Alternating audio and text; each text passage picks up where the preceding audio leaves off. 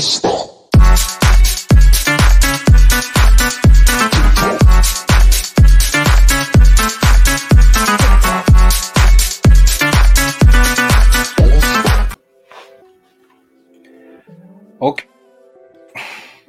Creí que estaba en mí, pero no. Ya empezamos. Este es su programa de los martes. Le decía el señor productor detrás de cámaras que eh, es muy interesante que siempre nos le aplica y nos pone a ver a quién, a iniciar y nos enteramos al momento del programa, pero es bonito, es parte del encanto.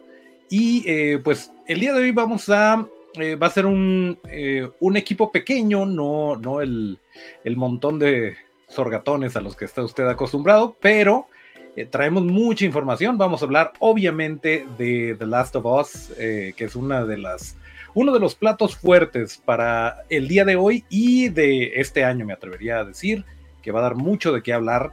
Eh, tenemos por ahí algunas notillas para la gente nostálgica, pero bueno, ¿para qué les adelanto y para qué les eh, spoileo lo que se va a platicar aquí? Mejor le doy la bienvenida al señor productor, don Moisés Tapia, que creo que sigue aquí. ¿Está? Sí, ahí, está. Aquí estamos, aquí estamos, mi querido Toncho. Pues bueno, qué bueno que está usted con nosotros, acompañándonos una noche de martes más. Estamos harto contentos de que usted nos eh, haga el favor de acompañarnos el día de hoy. Y bueno, antes de que iniciemos el programa, este programa queda dedicado a la memoria de mi queridísimo del papá, nuestro queridísimo Rob Medina, eh, que bueno, desgraciadamente ya no se encuentra con nosotros y nosotros desde aquí, desde nuestra trinchera, le mandamos un abrazo enorme a mi querido Rob Medina, ya que es una, es una parte muy importante y angular de este programa.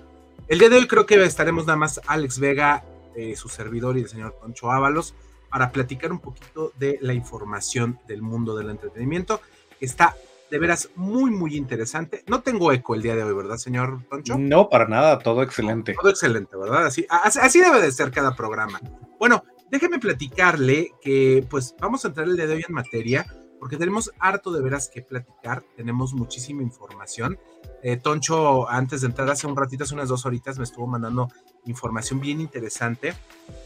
Que pues no, no, yo no tenía conocimiento. Este, yo había escuchado mucho, sobre todo mucha, muchos rumores de lo que estaban haciendo eh, los señores de Netflix con Saban, con Saban International, y pues bueno, me, acaba de dar el señor, el señor Toncho la noticia de que bueno, después de que hace aproximadamente tres, tres cuatro semanas vimos la triste, de veras y penosa noticia de que eh, el señor Tony, Tommy Oliver se nos, se, nos, se nos desvivió, desgraciadamente, pues hay un reencuentro de los Power Rangers y por parte de Netflix, ¿no? Así es. Eh, Está, está hablando todo el mundo, bueno, todos los fans de los Power Rangers de esto, de que regresan nuestros, pues ya cuarentones eh, favoritos. Casi cincuentones, ¿eh? Sí, ya arañando los 50 seguramente. Eh, pero bueno, eso, eso es lo, interesante, que además de, la nueva apuesta de, eh, pues de esta franquicia que es Cosmic Fury, que va a salir este año también, antes de que suceda eso, Netflix nos tenía preparada esta sorpresita en donde el elenco original eh, de los que están disponibles, obviamente, de los Power Rangers, regresa y va a ser, no, no los van a poner eh, con una serie completa, es un evento, es un especial, eh, más o menos como lo que hemos visto de los especiales de Navidad, etcétera.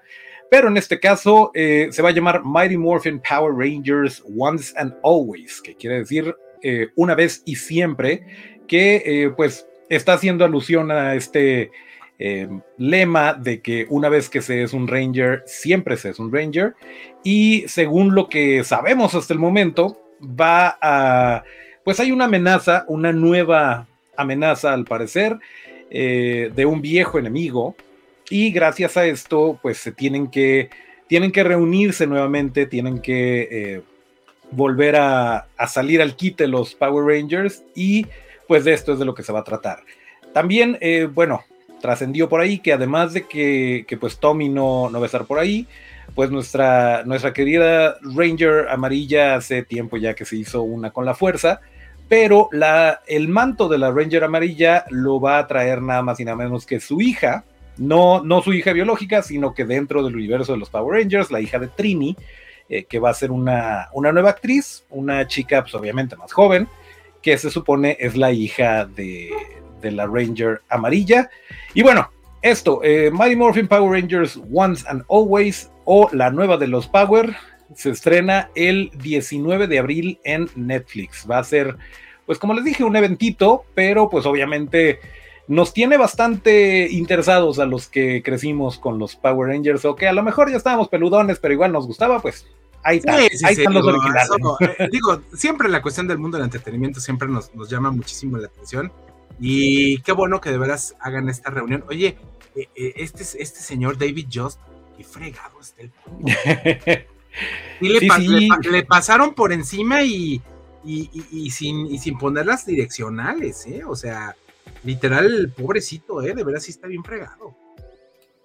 Pero mira, me sorprende que, que, a pesar de todo, o sea, sí, obviamente. Ahí está Austin San John, que se ve muy bien. Ah, no, no, no, no es Austin San John, ¿eh?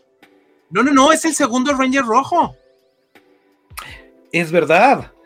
También esta niña, la de acá es la, la Cat, la segunda Pink Ranger. Tiene usted toda la razón. Oye, no son, entonces nada más el único. Bueno, pues es que duró muchísimo el, personaje de, David Just, el, Ranger azul.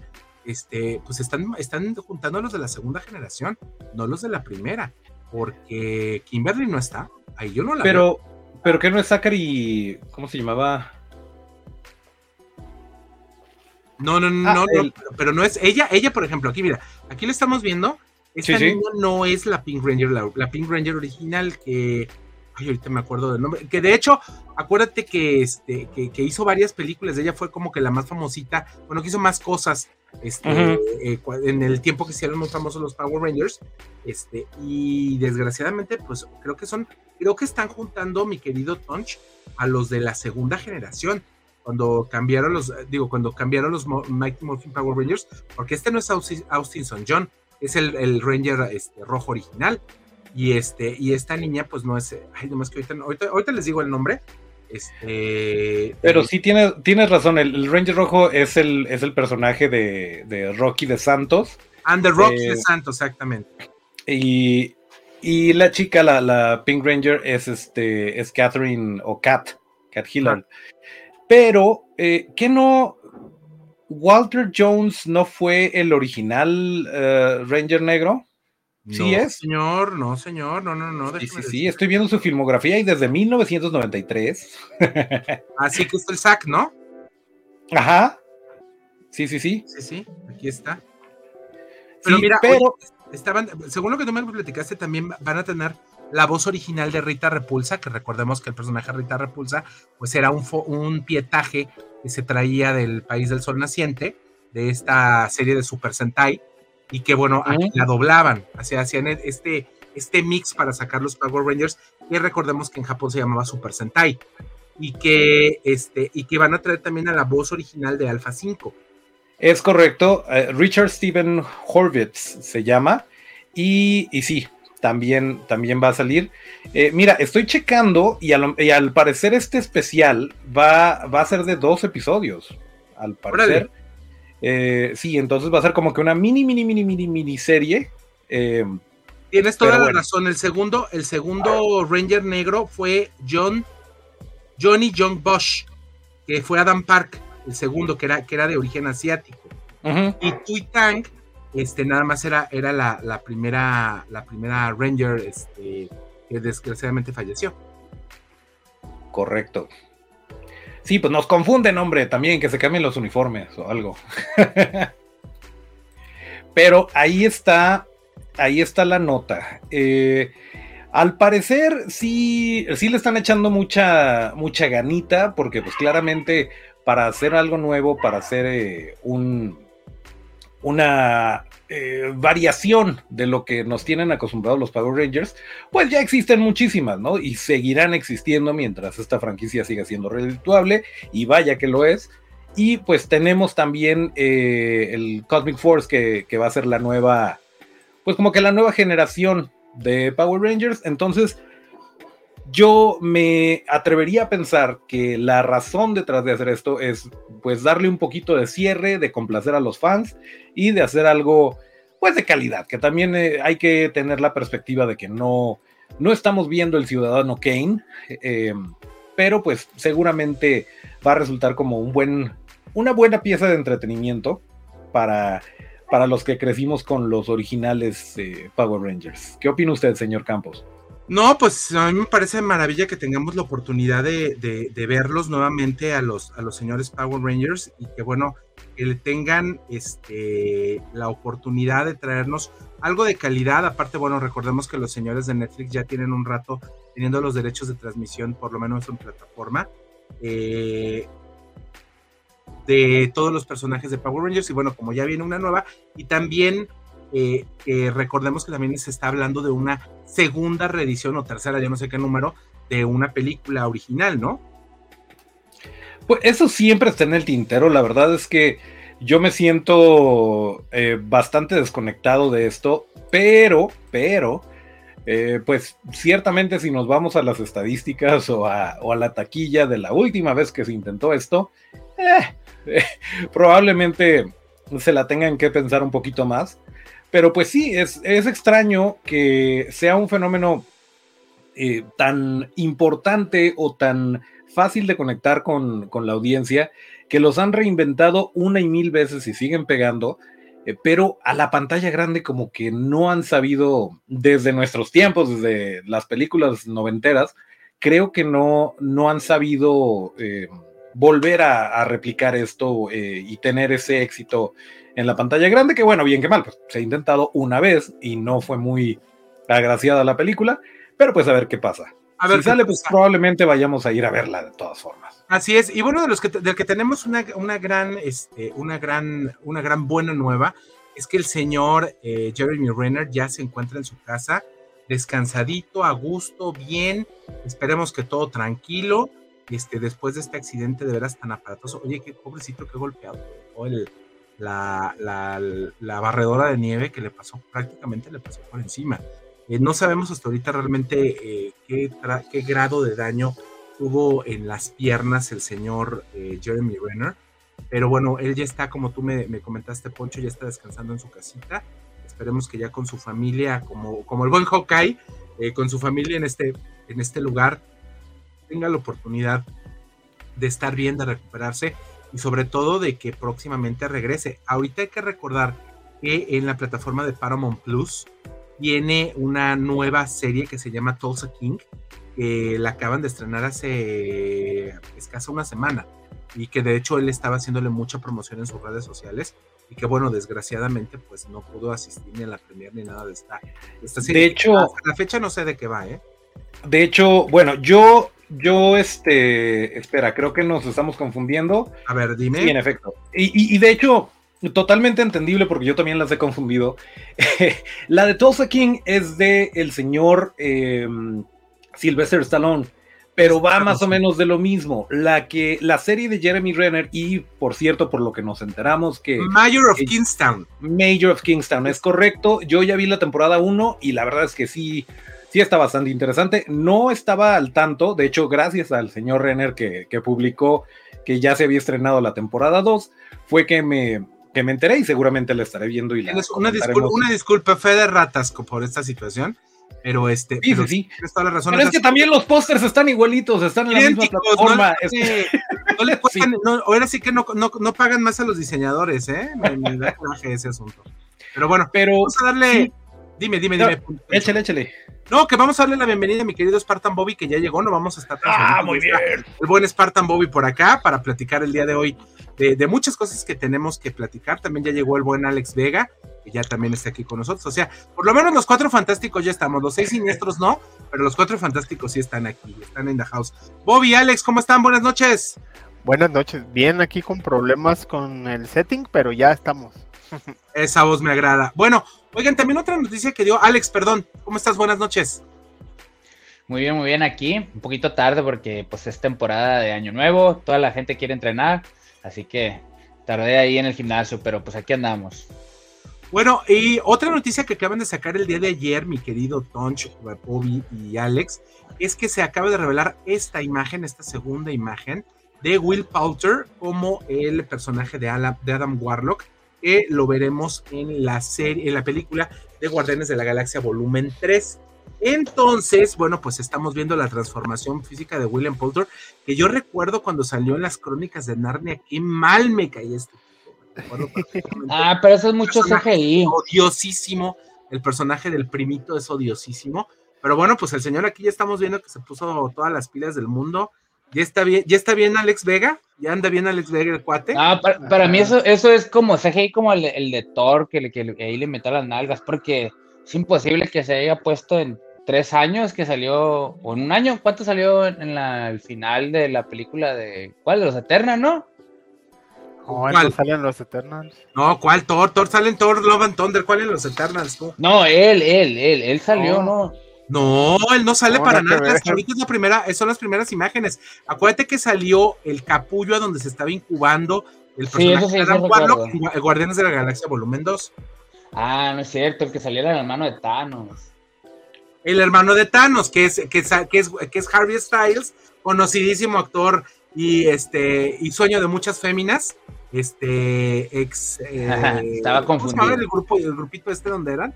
El también era una boy band este, los Jonas Brothers, ¿no? One Direction, ¿no? One Direction, One, Direction, exactamente. ¿Cuál es Jonas Brothers? Bueno, no, no, no todas las féminas. Eso, eso es todavía más viejo. ¿Cómo se llama? La el bizcochito de Tron que se estuvo tronando el, Harry Styles por el que se armó el drama. sí, claro, claro, claro. Y, de hecho que, como le dieron... también le gustan pollitos. Sí, óigame, óigame, ¿no?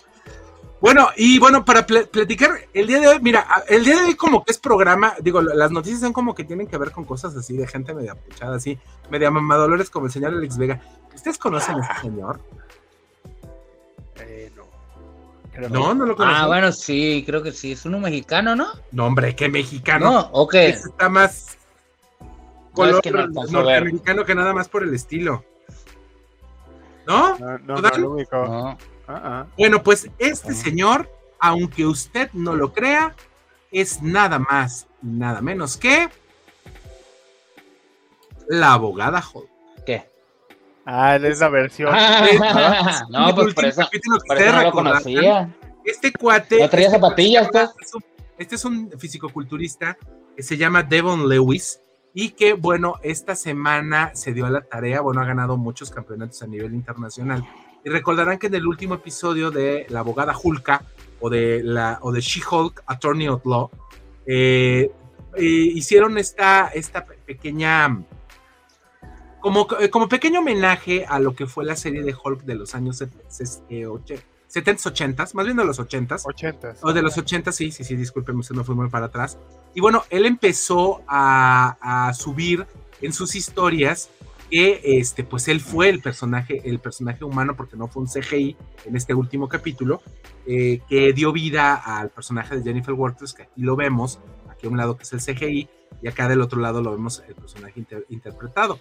De hecho, miren, si ustedes tienen, mire, aquí está, oh. para, que, para, que para que lo vean, para que lo aprecien al 100%. Y bueno, estuvo hablando del proceso de que, tuvo él como la transformación en este, en este personaje. Mira, fea no es, fea no es, digamos, digamos que fea no está, y si, si, si, no gana, si no gana mi pues si anda ganando este... Drag Queens, ¿eh? Sí, sí, sí, no, no, no me queda claro. O sea, la transformación está muy bien hecha. Y bueno, ahí fue donde la vimos, donde vimos este pequeña, esta pequeña parte que es un sueño.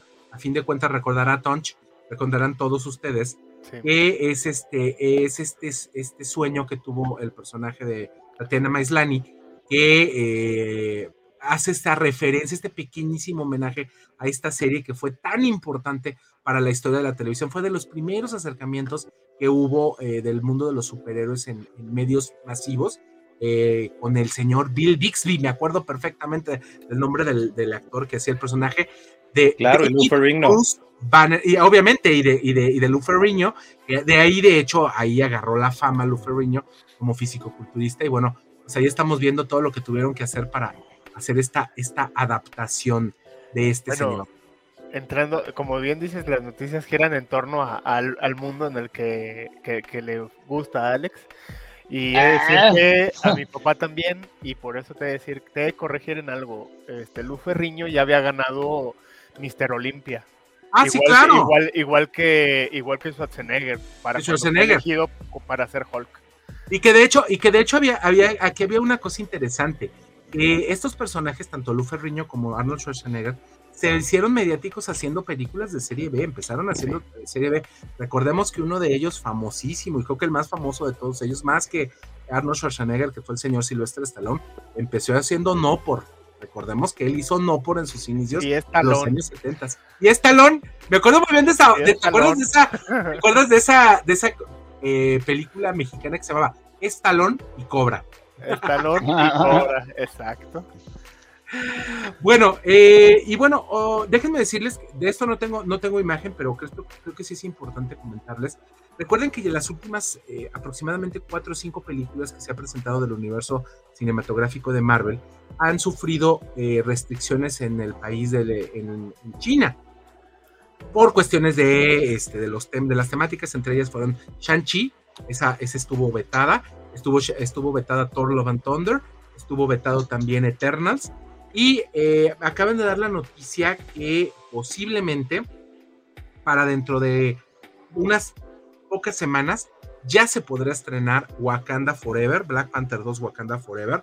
Y eh, dicen que ya está todo aprobado para que nuevamente los señores de, de Marvel aterricen en China, ya que también ya está aprobada Ant-Man y la avispa Quantum Manía para presentarse en las salas de cine chino. Entonces, pues ya sabemos que el, público, el público chino, el público asiático, es uno de los públicos más copiosos a nivel internacional y que pues obviamente que si estas películas las presentan por allá, obviamente que los ingresos de taquilla se van a ir pero completamente hasta arriba y eso pues eh, es una, un ganancia, una así que un foco verde para los señores de Marvel eh, de que ya están, de que ya van nuevamente a, a, poder poner pues obviamente que sus contenidos por allá en las salas de cine. ¿Cómo ven esto muchachos?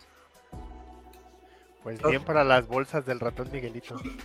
Sí, o sea, qué bueno, qué bueno que les vaya a caer la, la lanita china. Yo creo que, que, pues, qué mala onda que tengan ese tipo de restricciones de que esta sí pasa, esta no, o esta sí pasa, pero si le quitas la escena de tal y cual, eh, pues no son ondas, ¿verdad? Pero, por un lado, yo creo que eh, tal vez detrás de cámaras me atrevería a decir que si les pusieron alguna restricción, así de que, bueno, sí, pero aquí que le recorten el bigote a Paul Rudd o lo que sea, lo hicieron, porque recordemos que no están como que en la cima del éxito y necesitan agarrarse de donde puedan. Entonces, pues es una buena noticia para, para la lana que le está cayendo o que le va a caer a Marvel para que le den continuidad a las cosas que sí están haciendo bien y para que tengan de dónde agarrarse para, pues, agarrar un nuevo ritmo un nuevo rumbo en cuanto a las historias de, superhéroes y, al MCU post-Endgame.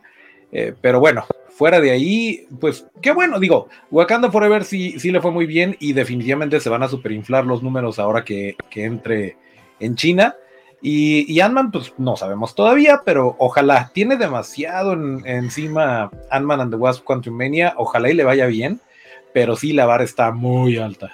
Oye, oye, voy a decir como dijo la semana pasada el señor Medina, eh, desgraciadamente al, a la película de Ant-Man Quantumania lo la van a mandar al quiropráctico porque está, está, muy cansado de la espalda por estar calzando el peso del universo cinematográfico de, Marvel, de las cosas que vienen después de, después de esta película, ¿no?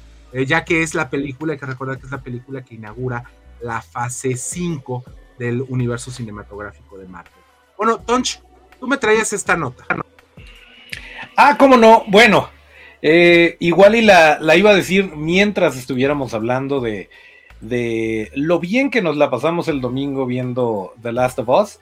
Pero la señorita que se ve en pantalla, eh, si usted nos está escuchando en una plataforma de audio, busque a Meryl Dandridge, Merle Dandridge, que interpreta el personaje de Marlene en eh, la serie de HBO, The Last of Us, pero no solo eso, sino que también ella le dio voz al mismo personaje en la versión del el videojuego. En ambos videojuegos le, le dio vida al personaje de Marlene y se me hace genial que la hayan que la hayan casteado con el mismo personaje, porque digo, además, evidentemente trae con queso las quesadillas, se parece bastante al personaje y tiene la fisicalidad necesaria para, para las escenas que, puede requerir. No así con, eh, con el resto del cast que, interpretaron a Joel y a Ellie, pero que sí se confirmó ya que van a tener unos personajes por ahí eh, eh, dentro de la serie.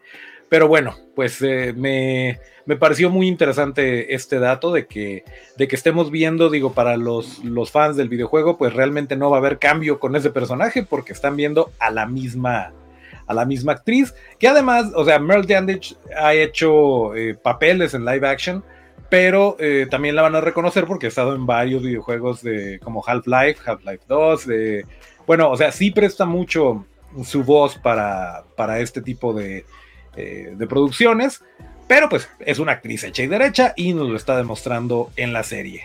Que por cierto, ya la vimos todos, ya, ya la vamos a platicar.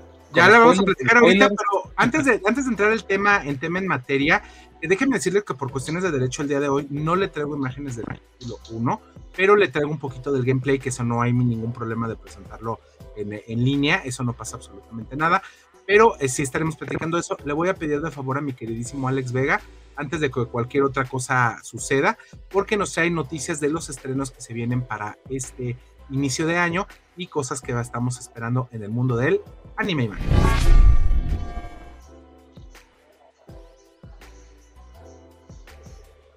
Así como no, a ver, ¿con cuál vas a empezar? Pues empezamos como, como me las mandaste, Alex. Ah, ok, ok. Bueno, pues esta, eh, eh, mi buen boy Sparta debe estar muy relacionado, ¿no?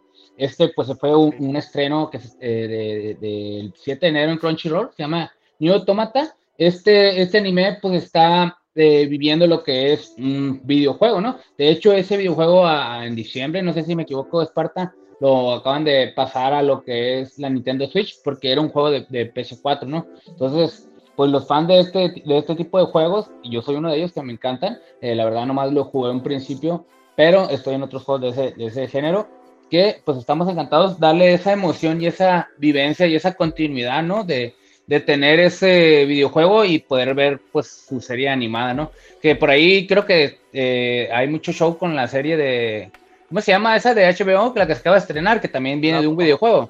La de Last of Us, es la que vamos a explicar el día de hoy. Ándale, pues, pues por ahí va también este rollo. Te que te integres a la conversación, ¿eh? no, sí, pero se me, se, me, fue el nombre de, de, la, ¿Quieres, ¿quieres que, te, que te apoye un poquito con esta? A ver, ¿Quieres? Si a ti te encanta New Automata. Eh, la serie, el, anime como tal, el videojuego es un videojuego que tiene múltiples finales. Entonces, el, la serie va a estar, cada capítulo va a estar como interpretando algunos de esos posibles finales y algunas de esas partes que cambia. entonces, no, no es como completamente lineal, pero creo que para los fans del videojuego eso va a estar bien interesante porque te permite explorar y conocer todo lo que pasa después de los múltiples finales que pasan en el juego. O sea, no, no estás retratando, no estás viendo lo que viste en el juego, sino lo que continúa después dependiendo de cada final que hayas tomado. Eso, eso a mí se me hace como bien interesante y de algún modo también se me hace una apuesta muy arriesgada porque no le están pues no están buscando nuevo público, ellos básicamente están siguiendo, eh, ofreciendo un producto para su público ya cautivo por el videojuego. Entonces, pues, pues es, ahí está la apuesta, si les gustó el videojuego, vean la serie, van dos capítulos, creo que esta semana sale el tercero, y, y pues a ver qué nos ofrece. La verdad la animación está muy padre, sí está, sí está, sí cumple al nivel del videojuego, más que el videojuego, yo diría. Perfecto. Alex, vámonos con la que sigue, que es, eh, para mi gusto, la mejor adaptación en live action de un anime. Pero bueno, estamos hablando de un anime en este caso. Y que de veras, la película, déjame decirte que hasta, hasta Doña Rosina le gustó la película de live action. Sí, claro, es uno de, los animes que sí ha tenido ese acierto esperado de todos este, de todo este fandom, ¿no? De, del anime porque realmente sus películas son muy buenas. Eh, en este caso, vamos, es de Samurai X, es la serie de la que estamos hablando. Este, pues esta serie es de la época, época Edo, es una serie pues realmente sin tanta fantasía, es una serie muy realista, entonces es una serie que todo fan del anime de los 90 la vio sin duda en Cartoon Network y no me acuerdo cuál otra estuvo en, en ese entonces. Entonces aquí nos están representando un remake eh, que es un remake completamente apegado a la historia original del manga, ¿no? Como ya yo eh, les he dicho, que muchas veces los animé en, los noventas y en los 2000 pues no hubo esa continuidad y tampoco estaban tan apegados a lo que era su manga, porque iban a la par o porque antes no tenía tanto alcance, entonces los animes se, se cancelaban, ¿no? Y el manga seguía, seguía hasta que terminaba. Entonces en este caso nos están dando una muy buena animación y pues una representación original de, pues, del manga, ¿no? Eh, creo que Netflix se ganó los derechos, yo creo que se va a publicar en Netflix en, fechas de este año, todavía no se ha confirmado exactamente la fecha, pero pues es uno de los estrenos que obviamente como lo mencionaste, Mois, es la serie que sí ha tenido buenos live action y que su anime pues realmente es inmemorable, es algo que no te puedes perder su versión vieja. Y bueno, ya viene la tercera temporada de Demon Slayer, que también es una que ya estamos esperando. Así es, pues es. Así es, pues esto es uno de los animes que anda rompiendo el internet. Entonces, como no estuve el martes, pues este martes estoy dando lo que para mi opinión son uno de los animes más esperados. Y claro que este anime ha dado pues la vuelta al mundo en el cine, en Latinoamérica y en todos lados, ¿no? Eh, eh, éxito tras éxito desde que salió eh, esta historia. La verdad es una historia buenísima. Yo vi el manga, yo recomiendo que no vean el manga porque es buenísimo y está súper eh, bien adaptado que te va a sorprender muy bien. esta historia ya en esta tercera temporada tiene unas vueltas de drama muy, muy, muy chingonas, la verdad. Entonces es uno de los imperdibles 2023. Me parece perfecto. ¿Y de qué va, de qué va esta nueva temporada, mi querido Alex? Eh, en esta tercera temporada, pues se trata de, ese muchacho. Ese muchacho es uno de los herederos de, pues ya de las, digamos, de la descendencia de Tanjiro. De, si saben más o menos, ¿han visto la serie?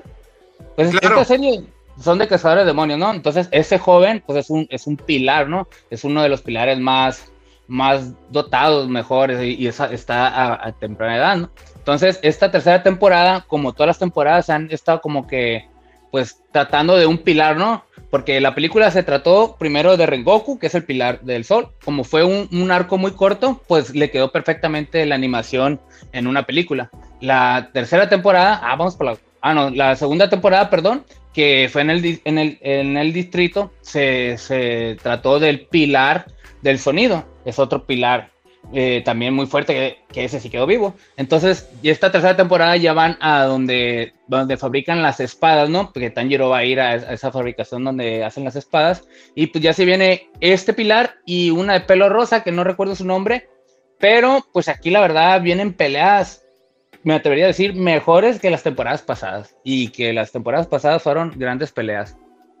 Me parece perfecto. Ya para cerrar, mi querido Alex, platícanos de esto, por favor otro de los éxitos, otro de los imperdibles 2023, que también se ganó su segunda temporada eh, con Estudio Mapa, que es la que estaba animando esta serie. y pues no sé, mi buena experta la vio, no sé quién la ha visto. Pues es una serie que como sigue la fórmula tradicional de Naruto, pero sin sus tropiezos, digamos. O sea, es una serie más madura, más para adultos y que sin duda alguna tiene a todos enganchados y como igual que Demon Slayer, sus películas en el cine han sido taquilleras, entonces es un imperdible 2023 también. ¿Y cómo la verdad, eh, estas series son series que yo no, no quiero leer porque la verdad como la animación que, que nos están brindando y la adaptación se me hace buenísima. Mm, quisiera que me sorprendieran, entonces realmente no sé de qué se trata la siguiente temporada. He visto la primera temporada, ¿no? Pero ¿cómo se llama? No nos dijiste, Alex. Yuyu Kaisen. A Yuyu Kaisen, ok. En, la serie Yuyu Kaisen. Perfectísimo, y bueno, pues con esto terminamos nuestro, nuestro recorrido en el mundo del ánimo y ahora sí, vamos a entrar en materia. Señores, ya vieron la maravilla que fue este primer capítulo de Last of Us en HBO Max. Les dejo la palabra. Empezando por quien, por ti y Toncho.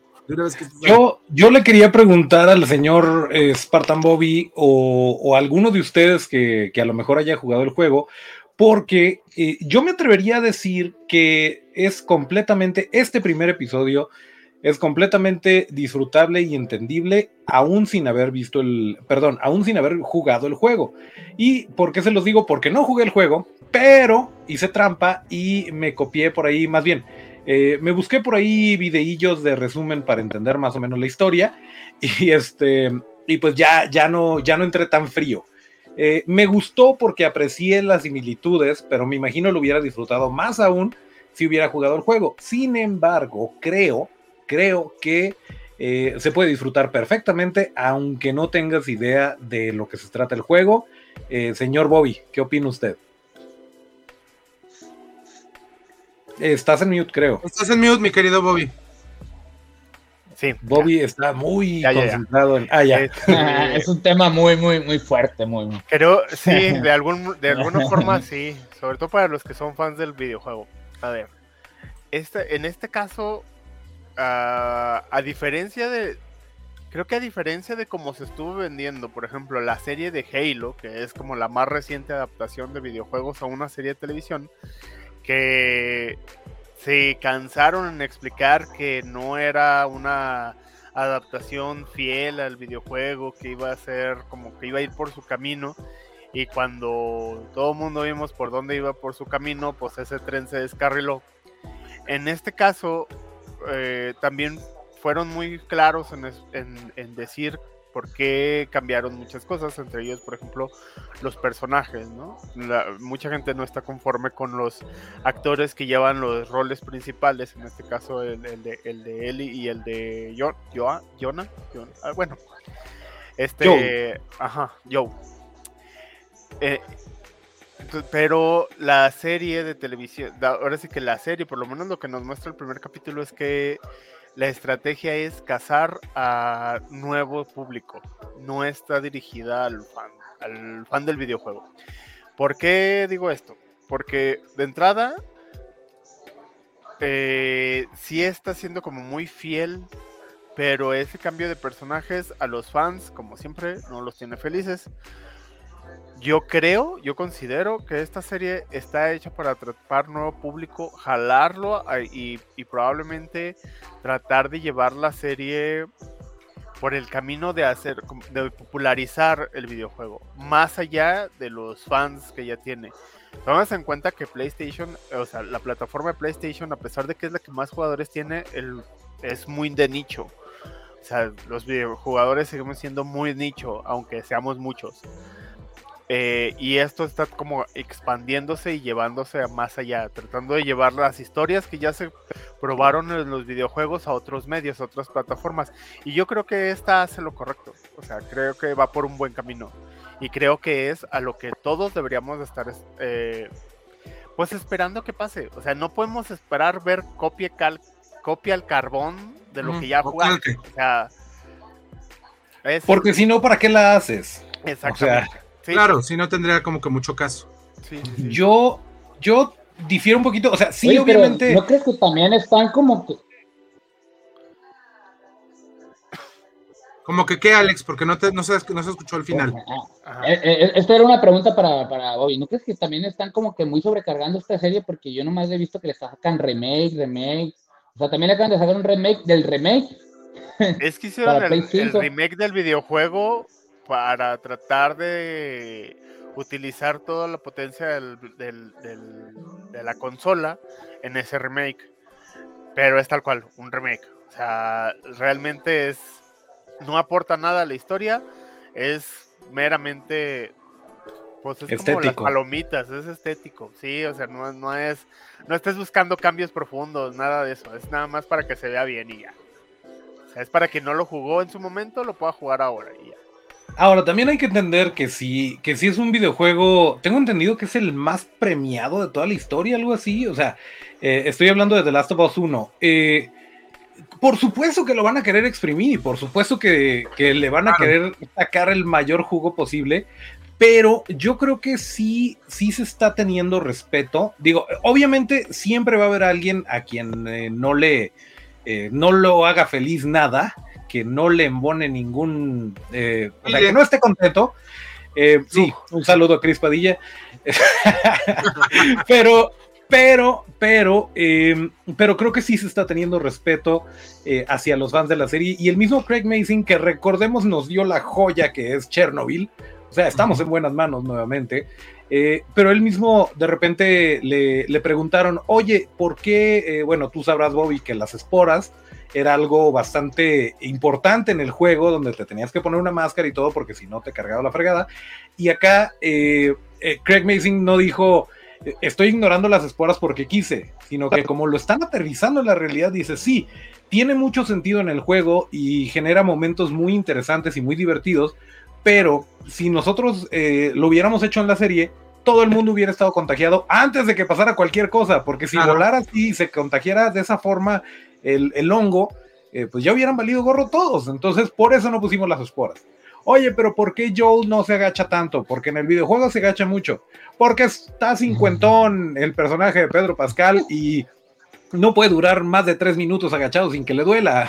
es que a fin de cuentas lo que están diciendo ustedes dos tiene mucha razón. Eh, recordemos que aunque tengan muchas similitudes, muchos eh, eh, medios de comunicación, no tienen nada que ver a la hora, el lenguaje es completamente diferente. lenguaje. Recordemos que hablar de un videojuego es una campaña en el cual tiene una historia y sobre la historia tú te vuelves a fin de cuentas el protagonista y el que toma las decisiones. En el caso de una serie de televisión, ya hay un guion establecido con ciertos personajes que siguen una línea narrativa es diferente porque todos los videojuegos, y eso lo sabe mi querido, mi querido Bobby, en, los, en el guionismo de videojuegos, es por opciones. Yo me voy para acá y pasa esto, me voy para acá, pasa esto. Tomo la decisión de hacer esto, pasa esto. Es como estos eh, muy viejitos, me voy a oír así que muy oldie, pero creo que es, bueno hacer la comparación. Estos libros que se llamaban Define tu historia, que empezabas a leerlo y empezabas a hacer un poquito más de la información de, qué se trataba la historia. te decía, si tú tomas este, esta, tomas esta decisión, pasa a la, a la página no me sé qué si pasa este, y lo mismo que en algún momento vimos en, en la serie y que hemos visto en algunos de los eh, episodios interactivos que tienen en Netflix, como en este caso de Black Mirror, Bandersnatch, Bandersnatch. Pues es una de las más, la, más como la más conocida, pero que tienen muchos más, tienen cosas de, este, de, Minecraft, de hecho, Minecraft y de también tienen trivias y todo ese tipo de cosas. Entonces, e, e, es, es diferente el lenguaje. A fin de cuentas, el lenguaje no es lo mismo.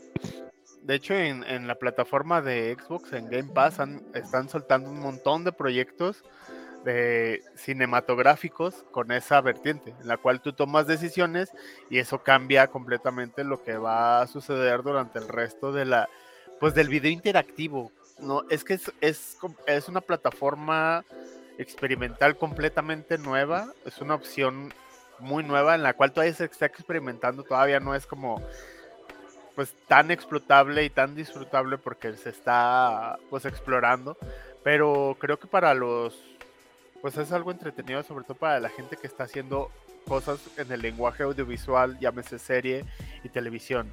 Ahora, volviendo a, Last of Us, eh, creo que el principal la, es bien complicado complacer a todos, sobre todo hasta dentro del mundo de los videojuegos, porque decía, bien decía Toncho que están respetando la historia del videojuego, pero ahí mismo los mismos fans del videojuego no sé qué tanto quieran que respeten la historia del videojuego, porque si esta primera temporada abarca todo el primer videojuego, eh, pues, suponiendo que haya una segunda, pues sería el segundo videojuego.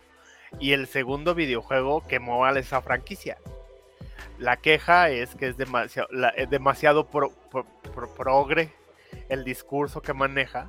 Entonces, pues los fans no quedaban muy contentos con, la segunda parte del, videojuego. Entonces, a ver qué tanto quieren que lo respete. ¿Qué es lo que te brinda el hacer este, contar esta historia en una nueva plataforma donde puedes modificar cosas? Como, ahora sí que aplicando a, la inversa lo que piensa hacer George R. Martin, ¿no? Ya llevó, ya llevó en televisión y terminó Juego de Tronos, se dio cuenta que su final es horroroso y en los libros va a ser diferente, porque ya probó, ya sí, claro. Ahora, el, eh, hablando también del lenguaje, creo que nos lo deja muy claro la, la primera escena la manera en que es una es un programa de los 60 en donde están unos epidemiólogos hablando eh, hablando acerca de, las bacterias y de, y de los hongos y de cómo esto podría, eh, si las circunstancias cambiaran, cómo esto podría resultar en una amenaza. Me parece un, un, eh, prólogo bastante acertado que obviamente no existe en el videojuego, pero que te pone perfectamente en contexto de lo que va a pasar. Y, me, pareció un, un, acierto excelente y uno de los de las cosas que agregan a la hora de a la hora de hacer la serie. Otra cosa que decía Moy es de, pues sí, evidentemente en un videojuego por lo general estás viéndolo todo a través de los ojos del protagonista y tienes eh, una perspectiva. Y acá en el lenguaje eh, cinematográfico, en el lenguaje de la serie, pues obviamente tienes que tener eh, diferentes, diferentes puntos de vista y después ver cómo se interconectan las historias. Y fue así con el cómo presentaron, por ejemplo, a Ellie antes y darle un poco de, eh, un poco de contexto, un poco de historia antes de que, de que apareciera y que supiéramos el por qué es importante, etcétera, etcétera. Yo creo que eh, va a estar esta serie a lo mejor sí caminando por la línea. Cuando digo que son respetuosos al videojuego, eh, quiero decir que no están ignorando, no están aplicando un, un Street Fighter, la película, sino que están demostrando que conocen el material y están construyendo a partir de ahí pero no necesariamente creo que se vayan a ir exactamente por esa línea. Yo creo que sí va a haber sorpresas. Hay que tomar en cuenta que hay personajes nuevos o que va a haber personajes nuevos, entre ellos los actores de voz que eh, tanto de Tommy como de Joel como, eh, como de la misma Ellie que algunos sí son personajes que, eran un poquito secundarios en el videojuego y acaban a tener más protagonismo, y otros que fueron creados eh, exclusivamente para la serie.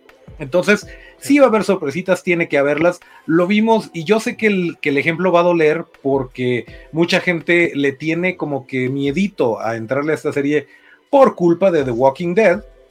Y sí, en efecto, no es, eh, creo que va mucho más allá de, infectados o de zombies, sino es realmente la relación entre la sociedad, entre cómo, eh, cómo se maneja la psique humana ante una situación como la que están viviendo en The Last of Us.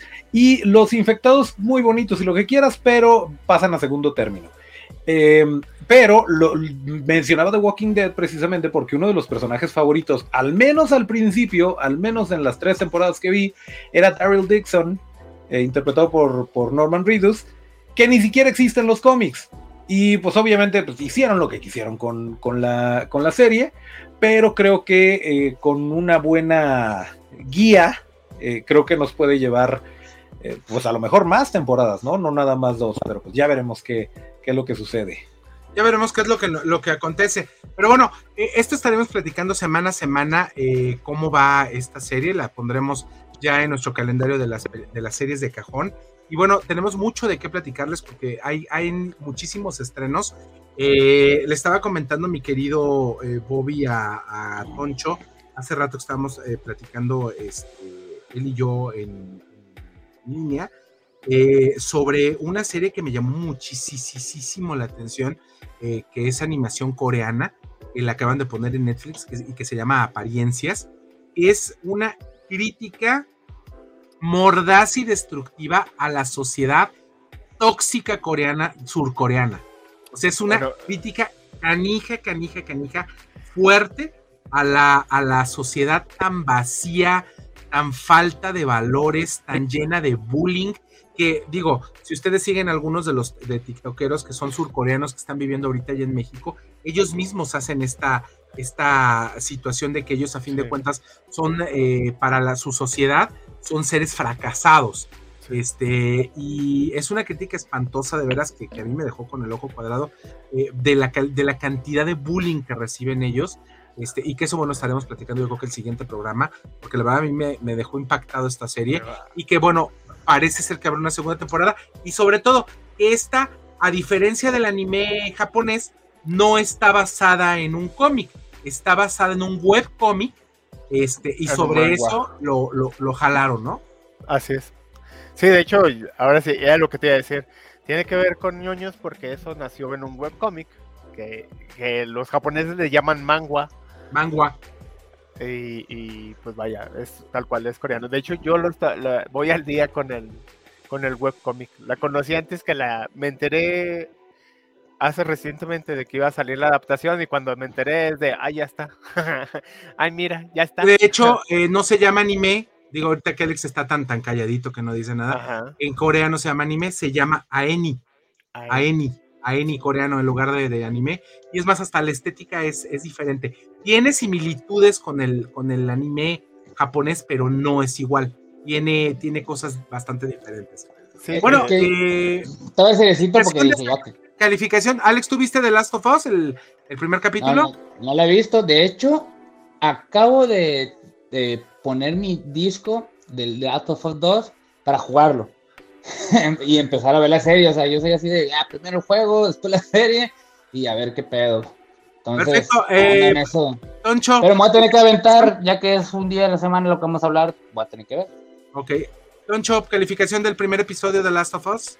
Eh, yo le doy un sólido 4 de 5. Ah, De yo dije, 5, ok. de, de 10, ok.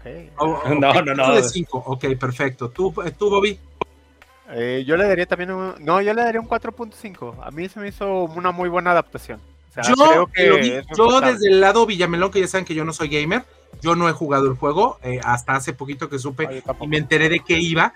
Eh, yo, yo le daría un 4.5 igual a la serie, la serie está muy bien contada.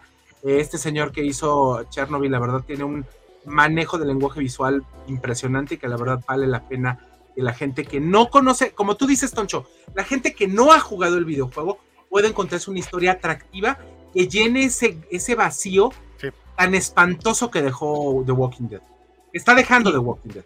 Y la música de Gustavo Santolaya, loco. Que es el Ah, mismo que maravilloso. compuso la música de los dos, de los dos eh, juegos. Ahí está también el Santolaya. Hablando de malas adaptaciones, que es más reciente, recordemos que salió hace poco la, la de Resident Evil, que fue muy Ah, mala. sí. Y esa, Ah, esa es no. Salió peor. película y salió serie Sí, y las sí, la película ajá. un fracaso y la, serie la cancelaron luego luego. Creo que eso da más miedo. Y, y a eso Ni se diga. que, eh, Papi Henry Cavill sale y dice que es una pésima adaptación del Witcher, a pesar de que todos los fans de la serie, que yo se los dije desde el principio, que era una mala adaptación. Ahí está Papi Henry Cavill confirmando lo que les dije. Es No, y aparte otra, otra, otra, de las cosas, recordemos que este último spin-off que estaban ya acostumbrados a sacarlo todos los diciembres, este, este spin-off des- realmente desaprovecharon a Michelle Yeoh, ganadora del, del Globo de Oro, este, y ganadora de premios en el Critic Choice Award, eh, que es una, una, una actrizaza Michelle Yeoh que se la lleva de veras todas con la de todo, todo al mismo tiempo y en todas partes y de veras la desaprovechan en, esta, en este spin-off, que hasta la fecha ha sido el spin-off menos visto en la historia de toda la plataforma, no nada más de The Witcher, ¿eh? no de lo que había dicho, de Sí, toda la sí, plataforma. De toda la plataforma, sí, no, claro. No, pues, o sea, yo, yo me di cuenta que salió así por accidente, así. ¿Y cuándo salió esto? Porque Sí, nadie yo me dijo nada. Así de, ¿por qué nadie dijo nada, pues ya que lo vi fue así, ok, ya vi por qué nadie dijo nada. Así es. Bueno, pues les voy a presentar ahorita un poquito del material porque también ya viene la una de las dos últimas series que se van a estar presentando en el CW, en el desaparecido CW. Es la tercera temporada de Superman and Lois. Que bueno, pues que le dan un giro completamente diferente a este personaje. Vamos a ver eh, si esto va a, prosperar. Recordemos que uno de los dos hijos de, que hacen el personaje eh, de los hijos de Superman en esta serie, eh, renuncia a la serie al final de la temporada. Bueno, lo renuncian y lo hacen y tratan, hacen un casting para tratar de encontrar a uno de los, a, a un chavito muy parecido a él y que bueno, vamos a ver cómo lo, cómo lo solucionan esta situación de haber hecho un cambio de personaje. Y ya sabemos que la más fácil es no dicen absolutamente nada y obvian que todo sigue exactamente igual, ¿no? Pues es que show es televisión. Hay, hay veces que agradece eso, porque no tiene tanto sentido explicar.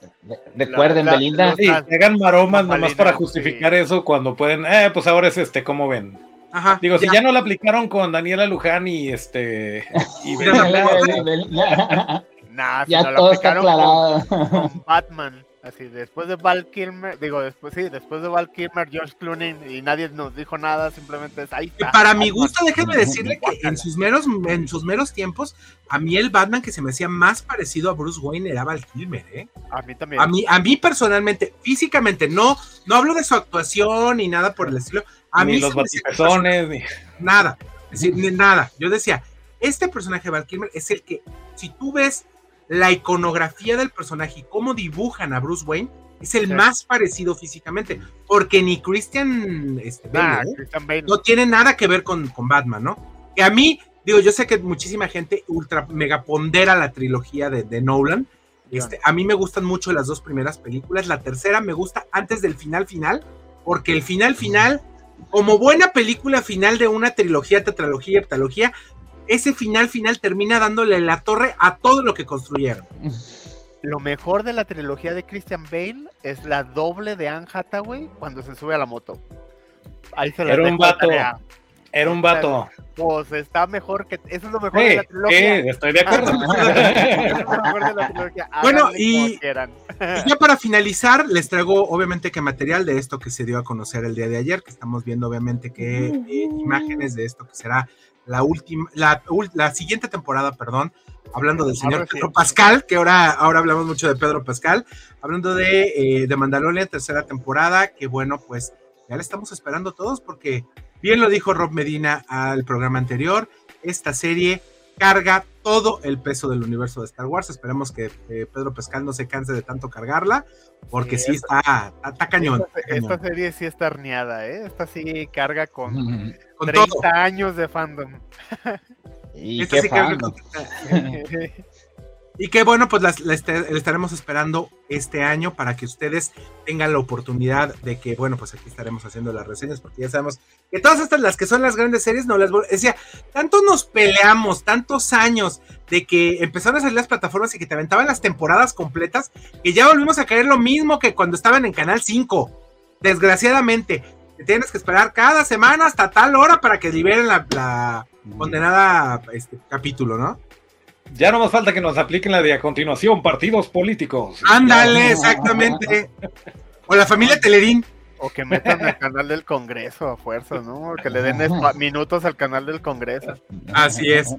Bueno, pues con esto terminamos el programa del día de hoy. Les recuerdo que nos vemos la próxima semana, agradeciéndole enormemente. Qué bueno, mi querido Bobby, ya no te nos desaparezcas tanto, por favor, ¿eh? Pues es que la mudanza y así, y de hecho La vida, la vida. Tengo, tengo, o sea, está en blur porque esto no, atrás de mí hay un caos y no hallaba cómo taparlo. Ah, bueno. Pero el blur siempre, siempre ayuda. Si no, pregúntale a la gente que utiliza OnlyFans. Así es que no, el blur hace todo, hace todo el, el trabajo para que no, no se vea todo, no se vea todo lo que se tiene que ver. Alex va a abrir su OnlyFans, nosotros lo vamos a administrar porque necesitamos cámaras nuevas. Ajá. Pues sí, sí, sí, sí, sí, sí, yo, yo, yo ya voy a, ya voy poner mi tener número de que cargar con, con este programa.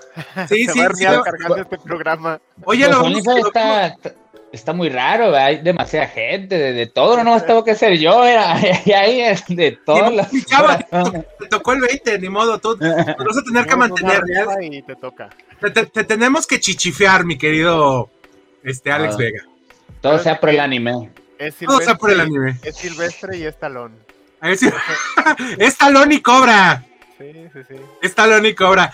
Mi querido Toncho Ábalos, gracias por estar el día de hoy con nosotros. Spartan Bobby, Alex Vega, ¿algo más que quieran agregar? Todavía tenemos escaso un minuto de, de inicio, de final del programa. Sí, me gustaría recomendar algo rapidísimo. Vayan a ver la serie de animación de Dragon Age, la nueva que está en Netflix. Esa también la acaban de poner, es una adaptación de videojuego está muy buena.